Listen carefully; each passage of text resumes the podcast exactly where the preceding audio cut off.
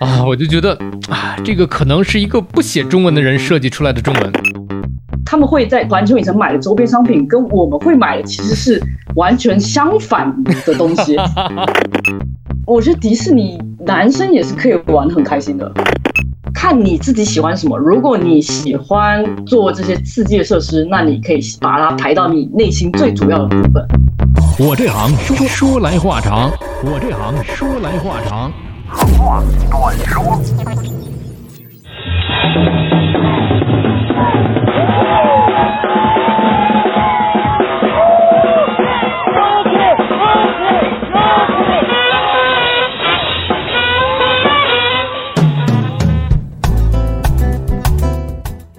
我这行说来话长，我们今天依然请到的是曾经在环球影城、曾经在迪士尼工作过的乐手 Yuki。Hello，大家好，汤哥好。哎，刚才上一趴我们聊到一个话题啊，就是其实主要还是聊 Yuki。Yuki 他是一个乐手、音乐人，可以这么讲。是的，因为从小就开始练钢琴、练打击乐，从迪士尼的开源走到了环球影城的开源。其实这在你的整个的生活当中浓墨重彩的两笔啊，这很难得，机缘巧合。但是呢，你看，说到这两个乐园，咱们这一趴，咱们就两个游客，有的时候非常主观，就以咱们自己的视角来看。你看，很多的人在社交媒体上可能会有一些吐槽，我觉得这个但吐无妨，因为每个人都有不同的一面。你比方说。迪士尼有迪士尼的风格，环球影城有环球影城的定位，这两个是完全不一样。从风格也好啊，它的定位的人群上来也说，它各有各的特点。这两者的关系让我想到了肯德基和麦当劳，有点像啊。嗯，算是有一点类似，但是好像又不太一样。对，是这样的，是这样的。你看这个肯德基跟麦当劳，曾经我都不知道，比方说最早有一些个餐食，一些个甜品，它只有。麦当劳有，或者它只有肯德基有。在我最早最小的时候，我认知这两个卖的东西就都是汉堡，因为在我而言，汉堡就是汉堡，没有这么多的五花八门，就是汉堡。可乐是吧？那你别让人就说可乐了，百事可乐、可口可乐，你有很多人说我喝一口我就知道，这两个区分就很难了。你让我喝多少口，你你给我蒙上眼睛，我也尝不出来。就相似的东西有很多，你不管是罗森也好，还是 Seven Eleven 也好。你在街头，你看，基本上卖的东西也大差不差。当然，细节只有内行人才知道，也有可能内行人的角度来看，哇，千差万别。你们不要这样去联系。其实这就像是这种，呃，迪士尼也好，还是环球影城也罢，他们有共同点吗？是有共同点的。比方说，他们都源自于美国，他们都有一套自己的一个国际化的标准的服务，还有建设等等等等。你比方说我啊，我先说 UK 啊，呃，我去过的环球影城有两个地方的，迪士尼去过两个地方的。先说迪士尼吧，迪士尼我去过上海迪士尼，在上海迪士尼之前，我是在一六一七年、一六年我忘了，去的是东京迪士尼，东京海洋迪士尼，准确来讲，因为它分了两个嘛。当时我是第一次去迪士尼，就是这个海洋迪士尼，我就进了园之后，我就觉得哇，这不就是一个就是梦幻的世界嘛，就是一个城堡，包括可能小女生会更喜欢的一些卡通形象的，也是可爱的一些。嗯，上海迪士尼我也去过。看到了很多似曾相识的一些个设施，一些个卡通人物，这都是标准化的。当然，说到环球影城呢，当时先去的是大阪环球影城，呃，然后回到北京这边来呢，就是在开园之后啊，又去到了北京环球影城体验了一番。你就说有一些主题就一模一样，一模一样的，没有任何的变化。就比方说《哈利波特》是吧？它都是基本上街道。设置的这个走向啊，包括这个位置啊，基本上这些设置它是标准化来建设，可能会有细微的差别啊，咱们可能肉眼都无法去仔细的分辨，那专业的人肯定会知道，这里面它是一个标准化的一个一个建造，所以我就感觉其实大差不差的，就是它的都是国际标准的，都是统一标准的。我不知道 Yuki 你去了多少家这个迪士尼和环球影城？呃，我其实是迪士尼去的比较多一点。我去过呃东京的迪士尼乐园跟迪士尼海洋，嗯，然后呃香港迪士尼、法国迪士尼，嗯，然后美国去过洛杉矶的那边，嗯，所以我还差佛罗里达那边的还没去过。哦，你就差这么一家了。佛罗里达那边它有整个的园区非常非常大，它有好几个园，然后它还有类似这种度假区，度假区。就是那种什么水疗啊，这种 SPA 这种感觉的，其实也有，就这种的我没去过。嗯，环球影城我去过大阪的，对，然后未来有机会还想去呃，不管是啊，美国的也去过，好莱坞那边的啊。迪士尼和上海来讲，就是环球影城，全球各地的环球影城和北京的环球影城来讲，差别大吗？呃，北京的话，我觉得它很好的地方就是它有很多只有北京环球影城才有的所谓的弄的在地化这个东西，我觉得本土化算是蛮有特色的。功夫熊猫这一区是，对，然后还有它这个巡游，巡游有很多这个中国的元素在，嗯，对，然后当然还有很多周边商品以及。像前阵子有跟王者荣耀合作嘛？对对对对对对对对对对，这个我关注到了，这个我关注到了。但是这个，哎呀，说到了本土化这件事儿啊，咱俩发散一下啊。从一个游客的角度上来讲吧，呃，是可能这些本土化，它不见得是本土人设计的。啊，是的，是吧？我我是这么想啊，因为在一些很简单，咱们就说一个细节，在一些纪念品，在一些周边的这些个商品的字体上，字体的颜色设计 啊，我就觉得啊，这个可能是一个不写中文的人设计出来的中文，就是在猜想啊，咱们这都是猜想。这期节目咱们就就这有的不知道，咱们就是我就是猜想，你看得出来呀？就有些个周边产品上它是。使了很多的努力在往本土化这件事儿上靠，看得出来这个努力。为什么呢？你比方说功夫熊猫，或者是环球影城，它有那种搪瓷茶缸，是，对吧？就很本土化。这个东西，这个物件可能只有这个地方才有，你别的地儿没有这个搪瓷茶缸子吧？对吧？可能会有一些用的黄色的字体会写北京环球影城，包括一件挺好看的一个 T 恤，上面会写北京环，就是很大的中文字。就是从设计的角度上来讲，看得出来是努力，是很努力想往本土化上去靠，但是这个过程就有点蹩脚，就是这种蹩脚的感觉，总觉得哪里怪怪的，就是这么一个感受。我觉得这个本土化的过程可能是需要时间去磨合，对，这是一个磨合的过程。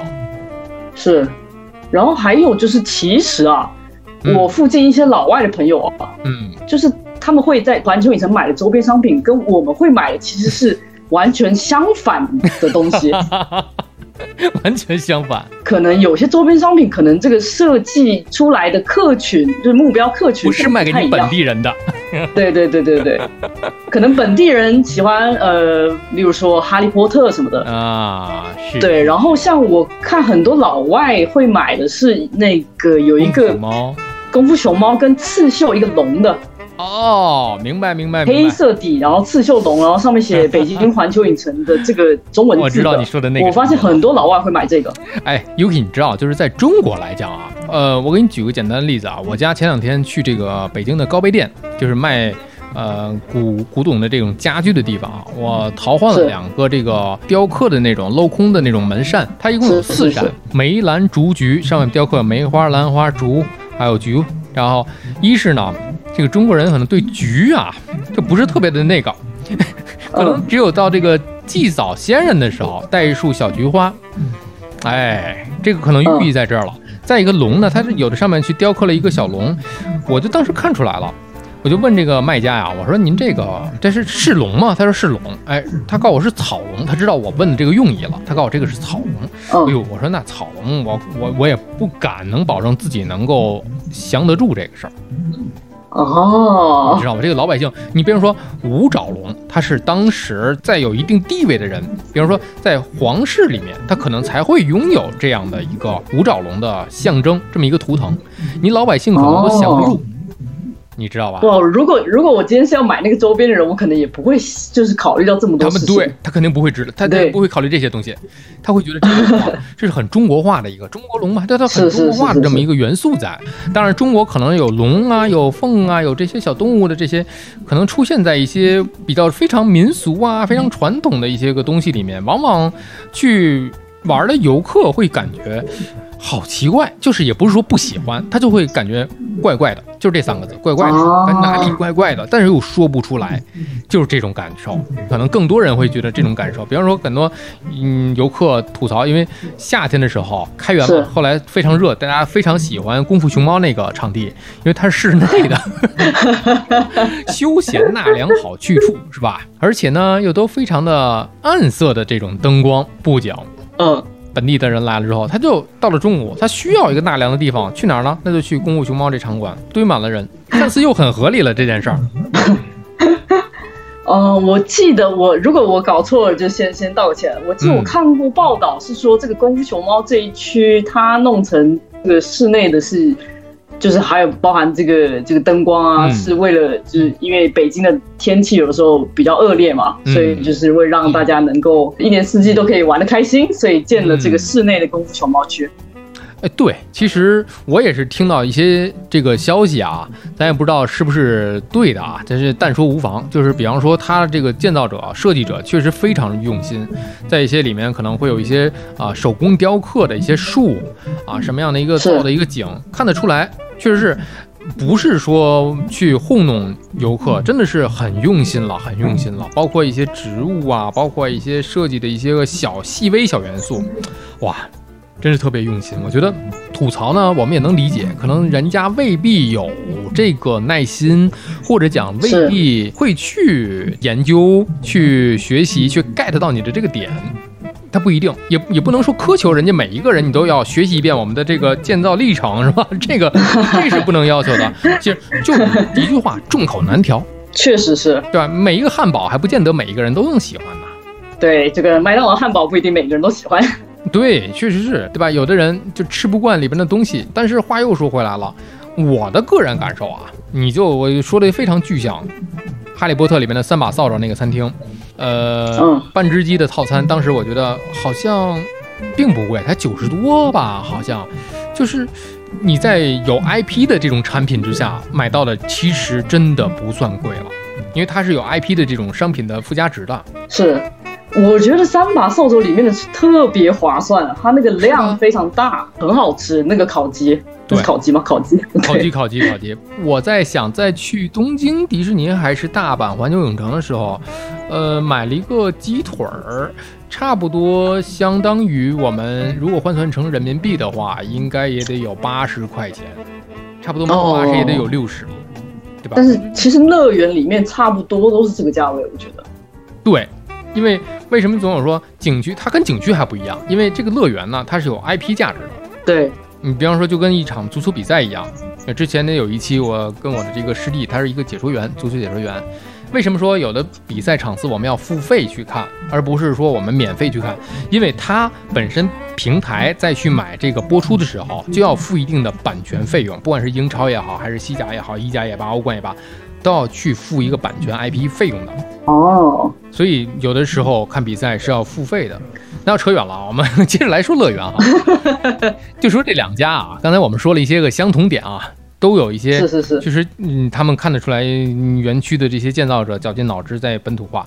呃，说到不同点，我们先说这个迪士尼啊，迪士尼很多的女生她的感觉就是进入到了一个童话世界、童话王国里面了。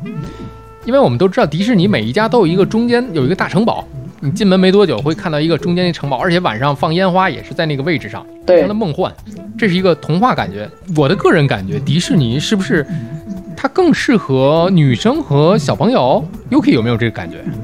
嗯，其实像我觉得啊，嗯，我觉得迪士尼男生也是可以玩得很开心的，是的，因为迪士尼它有，例如说它这个星战的部分嗯，，Star Wars，哎，对对对对对，对，然后还有漫威，哎，是是，所以其实有很多男生会喜欢的元素。然后像上海迪士尼，它有这个宝藏湾这一区，啊，它很多的设施跟里面的布景都是也是男生会非常喜欢的。然后还有，我觉得如果你曾经不管是哪一部，你曾经看过任何迪士尼的呃电影、动画，嗯，然后你有喜欢其中一部的话，我觉得你都会玩的很开心。对，其实迪士尼最早自己的自有版权来讲，可能动画更多一点啊，不管是这个标志性的米老鼠、唐老鸭，还是后来我们购买了一些个漫威的版权也好，我觉得它都是为自己在做一个呃怎么讲，叫全方位的口味的一个考量。是，而且你看，我这眼前，我刚才打开了一个呃消息，就是一个数据。你看，就拿东京迪士尼啊曾经披露过的一个数据来看啊，就是它的迪士尼游客男女比例，你你猜是多少？男和女？嗯，六比四吗？呃呃，女生六，男生四吗？接近，他这边给到的是三比七，男生三，哦女生七，而且女性游客比例在逐年上升。也就是说，哦他的这个给出的一个理由是什么呀？他说是因为抓住了女性游客的胃口，能卖出更多的周边，比方说圣代露啊，比方说 琳娜贝尔啊，他给出这个理由，我觉得可以接受，真的是可以接受。而且他又附了一张表格，是从二零一三年到二零二零年的这么一个这个数据是上官数据给到的，我觉得还是可信度是绝对有的。哦，当时真的是，呃，一三年是百分之七十点二，比上男生二十九点八，然后一直到二零二零年的时候是男生百分之二十二点三，女生百分之七十七点七。你看，确实它是在一个上升的一个趋势上啊。所以我的感受，我的个人主观感受可能没有错，可能真的是女生比较多一点。而且你知道，我之前呃在录另外一个播客，也是跟这个播客同步的另外一个小节目，是跟几个以前的老朋友在一起录的，叫“喂朋友”。另外一个我们在瞎扯啊、瞎聊的一个节目里面，就聊到去哪玩儿，疫情之前去哪玩儿。有一个女生，她叫小麦，她就说了，她就喜欢迪士尼。进了迪士尼之后，就感觉到了一个城堡的世界，哇，啊，特别开心。他个人不太喜欢环球影城，他觉得是割裂的。怎么讲这割裂的呢？呃，我们进到环球影城里面去，它是分几大主题分区的。是你比方说到了功夫熊猫这个主题，工作人员会跟你讲“大侠你好”，是吧？到了变形金刚的主题，你就变身成了“特工你好”，就完全就割裂。是的，他觉得啊，我要来回的切换我的身份，要来回切换我的角色，让我在跳戏、入戏、出戏、跳戏，来回摇摆。而且他女生，嗯，可能对于大部分的环球影城的 IP 来讲，不是特别的感冒，但是我就特别喜欢。比方说，我买了好多的这个小恐龙的夹子，啊，你知道这个东西那个特别火非常特别好用，小恐龙的夹子，我就喜欢侏罗纪啊。因为我第一次内测去的时候排了得有，也不叫排队嘛，内测也不用排队，但是它你要按照它的那个围栏去绕嘛，就是在外面那一层先要绕十分钟，全绕过来之后，从这门进那门出的时候，中间相隔是十分钟到十五分钟。排到我快排到我的时候是设备坏掉了，非常遗憾。啊，然后就抱着这种遗憾呢，又去了一次，去了一次就看到了大恐龙，这个是真的非常感同身受的一点，就是即便你在互联网上，在社交媒体上，你看过再多的剧透，你真的身临其境的时候，你到坐上这个骑乘设备的时候，你的感受完全是是不一样的。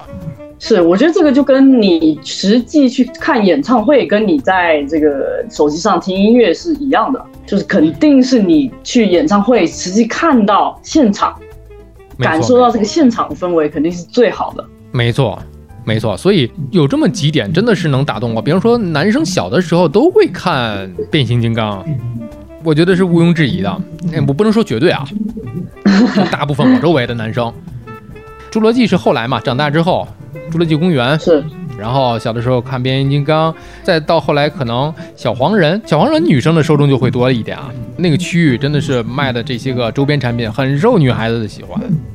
你再到哈利波特，哈利波特，其实我在去园区之前，我是没有看完整的这七部。但后来我是为了能够玩得更好，我就恶补了一下，从头一比一的就不带快进的看了一遍下来。不带快进。就从头真的是一比一看了一遍下来，我才知道其中有一些梗。你你要不看的话，你真的有很多的普通游客。我后来我也明白了，有的游客呢，每个人都不一样，人的这个个体性差异很大。有的人去呢，他是当做一个乐园，就是纯粹就去玩设施、买纪念品的。但是有的人去看一些梗。对，像我也是，其实我也是哈利波特的粉丝。对我看到你还穿着这个魔法袍去拍的这个照片，是吧？对，因为我就像汤哥，你小时候会看啊、变形金刚一样，我是小时候看哈利波特。你看看，无意当中暴露了咱俩的这个年代感的差距。但是变形金刚我其实也很喜欢，但是哈利波特可能比较打动我吧，我觉得。嗯，这是最打动你的这一点吧？就是在环球影城里边整体来讲，呃，你是说哈利波特这个吗？对，还是说就是环球影城里面的哈利波特是不是最能打动你？其实算是的，但是还有像你汤哥前面说到这个，呃，有人进来环球会觉得很跳戏这个部分，其实对我来说，我反而还蛮喜欢这种穿越感，呃你穿梭在不同的对，就是色身份之间你去到一个地方，哎，你就会变成什么什么。啊，就像魔法一对样。对，就是你一天可以体会到各种不一样的这身份，各种不一样的整个游玩的环境。例如说好莱坞区，大门一进来就是好莱坞区，对，然后他这个其实做的非常的真实，因为我之前在美国念书的时候，我刚好也也去过好莱坞这边，嗯，然后就让我特别觉得怀念。就是感觉似曾相识，就是当时那一幕完全就复一秒制下来了。出国。一秒，对对对 人家都是有标准化的建造的这种格式的，就一秒钟让你回味了当时的那种味道，就感觉如果是这个景象环球影城有味道的话，那这个气息一定是当时的那个气息。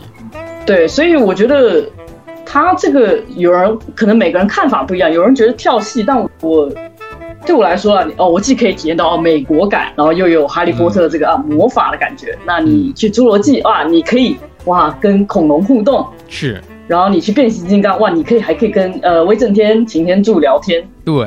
怎么讲？这种沉浸不一样沉浸感，我自己是非常喜欢。我特别想说的，确实是有一些细节，大家可以去发掘，而且这些细节它是有共同点的。比方说《哈利波特》区域，我刚才想说，但是差点给忘了，就是比方说像淘金娘这个细节，啊，那大家可能懂的自然懂，大家就自己去猜吧。不知道的可能也就不知道了，这一点没错哈，Yuki。但不知道的可能真的是不知道，你得从淘金娘是谁开始讲起。没有不知道的就可以趁这个机会可以去补一下这个，不管是电影还是小说。对，可能听到咱们聊到这儿的时候，不知道的人反倒更好奇，反倒对可能我要探究一下，我要查一下。哎，淘金娘，大家会去查。这是环球影城。那说到迪士尼，最能打动 Yuki 会是哪几个点？呃，迪士尼，我觉得像它真的是有一个给你一个梦想的感觉，就是这个又是跟环球不一样的风格，因为，迪士尼它算是整个一体感稍微强一点，就你进去之后呢，就会感觉到哇，是一个非常梦幻童话的感觉，然后有一个城堡嘛。嗯，对，然后我其实最喜欢的是迪士尼，它这个闭园的时候会有烟火，有很多人在等。对，就是对，呃，我小时候除了看《哈利波特》，也有嗯。看这个迪士尼的动画，嗯。所以那几个什么《狮子王》的曲子啊，呃，这个《冰雪奇缘》嗯，啊，《冰雪奇缘》也不算小时候了，反正就那些知名的动画的一些曲子，我其实非常非常喜欢的。所以他在闭园的时候放的烟花，嗯，呃，放这些曲子，我就是内心就是非常非常非常的感动。秒回对，就是当时童年回忆。童年回忆啊，这是打动 Yuki 的一点。那说到迪士尼，Yuki 在迪士尼里有没有玩过？就像是环球影城里面这个霸天虎过山车这样的一个比较刺激的游乐项目吗？呃，上海迪士尼的话，它有一个叫做创极速光轮，创极速光轮，也是比较刺激的。就是大家可以趴在上面，就有点像摩托车一样的这个东西。对对对对对这个我也玩过。对，其实我真的不太敢做这种刺激的。对，啊那霸天虎过山车你坐过吗？霸天虎我不敢坐，但是创我敢坐。哎，你知道这两个有什么区别吗？为什么我敢做这个创极速光轮？因为它没有三百六十度的旋转。对，我对这个设备是有这样一个，360度对 我有选择性的。但凡它要经过一个三百六十度旋转的时候，我就接受不了。对，像那种他们，我不知道，就是有一个很像离心力的东西那种是的，我会是的很怕。然后我记得应该是东京迪士尼嗯海洋，嗯，它有一个很像是坐电梯的那个，哦，是那个自由落体鬼屋。对，那个我真的真的不敢玩。我就是下面看了一下，哦然后发觉到我肯定不行，我就放弃这。个我玩过，它这个自由落体啊，我上来我也有点害怕。就是你在做的时候，它每开一次门的时候，不都有一个虚拟的场景来给你演吗？是你会看到一些场景，当最后一下的时候，你会感觉到有一个失重在的时候，呃，我嗯在已经适应了适应了前两下的时候，我决定我把我的手啊稍微抬起来一点，因为你的身子已经是绑在了座位上嘛，你就会感觉到你会跟椅子之间有一点点的空隙，哦，它的这个失重感会有一点点是，但不是很严重，一点点而已吗？真的只有一点点。哦，它不会那么的严，因为你在手架在它快速下降的时候，是。看起来是会很害怕，但是你如果真的你感受了前两次，因为有两次嗯。比较轻微的这种自由落体的时候，它是给你试的，是让你自己去感受、去适应的哦。如果你适应好了之后，你在最后那一下的时候，你把手轻轻的，你要如果说放心的话，轻轻的稍微抬一点，它会有一个自由落体，让你的屁股稍微跟这个椅子垫有一点点的空隙，就就 OK 了，只有一点点，它没有说人整个人弹起来那种，哦不会的，不会的，相当，哦，这个之后有机会去到东京迪士尼的话，我一定会的。我努力尝试一下。但是如果谁要跟我讲，呃，咱们叫霸天虎过山车，在另外的一个我忘了是哪个游乐园了，也是，呃，是美国的哪个环球影城了？它叫绿巨人嘛，其实是一个设施嘛。只是换了一个主题叫法而已，这个凡是旋转三百六十度的，嗯谁劝我都没有用，我我接受不了。所以说，我们聊到另外一个话题，就是不管是哪一个主题乐园，它会一定会有一些不适合的人群。是是是，不管你是可能会有一些恐高啊、眩晕症啊，这是我们说的是生理，包括可能会有一些病理的一些反应。我们不去强调说，因为身体不适，非要勉强去。这本身它是一个欢乐的地方，它是一个游玩的地方，它不是一个让你去 怎么讲叫打破世界纪录的地方。它不是竞赛呀、你真的要保证安全啊。没有安全哪来的快乐呀？我就觉得每个人有每个人的玩法，咱先不说不适合，我觉得有很多的朋友他会找到适合自己的。我有一个朋友，他们就去环球影城玩的时候就不买任何的纪念品，干脆就是玩，就吃里面的好吃的。他们是。可能能玩两遍霸天虎，对于他们来讲就是一种乐趣。那那对于可能有的人来讲呢，他更注重的是，哎，看看有没有新上的一些个周边，对的对的乐趣。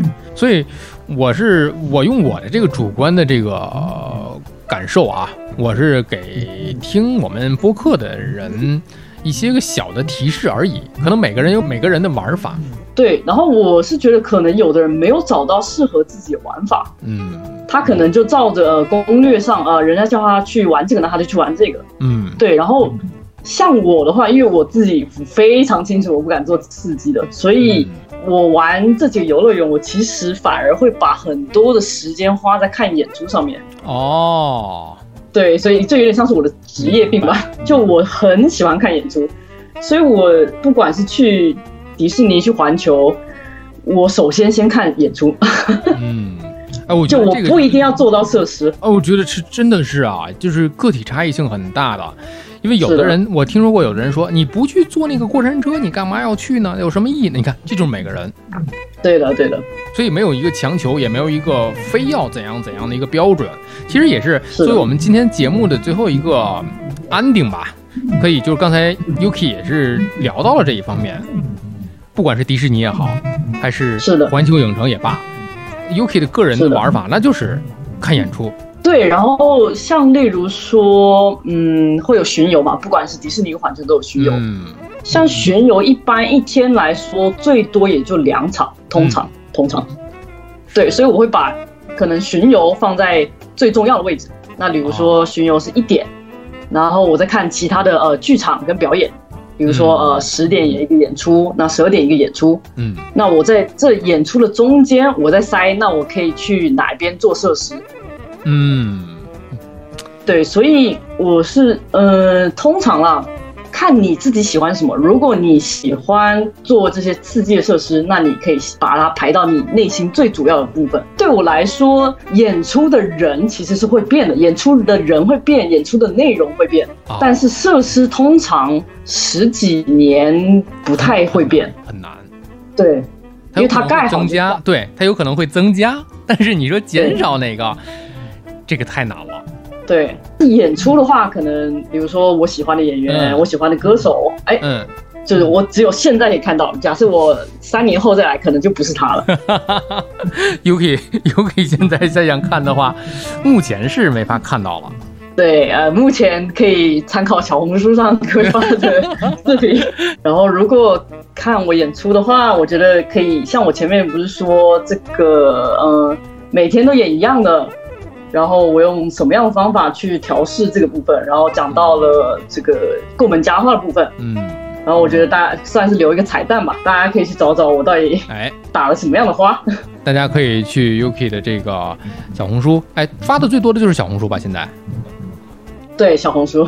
啊，大家可以去上面去搜，去搜 Yuki，我把那个小红书的 ID 我会抄在咱们这个节目下方的一个说明里面去，大家可以方便去找。谢谢汤哥。哎，说到我们今天的最后的时候，呃，我想问 Yuki，接下来有什么样的一个计划吗？工作上面的？我接下来，因为像我，我好像一直都在重申我很喜欢看表演，然后我很喜欢很喜欢音乐剧。我其实看了非常多国内外，不管是美国，我也去英国看过，日本也看过嗯音乐剧，所以我其实蛮想要去做音乐剧这个部分。音乐剧对，就是音乐剧的乐手。哦，对，然后如果有机会啦，嗯，就是其他国家的迪士尼或者环球，当然也是一个算是梦想吧，我觉得。哦，也就说不定我们今天听节目的、看过 Yuki 演出的这些粉丝、游客也罢，没准儿在这些我们的呃疫情好转了之后，大家走出去看到更多的地方的这些个主题乐园的时候，哎，那不是 Yuki 吗？很有可能，不排除呃。希望有这么一天。当然了，这个 Yuki 的这个粉丝也可以持续的去关注他的个人的一些社交账号，也可以去 follow 他，呃，跟随着他的这个脚步，可以去不管是学东西也好，还是去探讨也好，还是去想看他的表演、他的演出也罢，都可以。就是持续性的关注，我相信 Yuki 我们也约好了，呃，在北京这边好转一些的时候，我们去到好的地方去。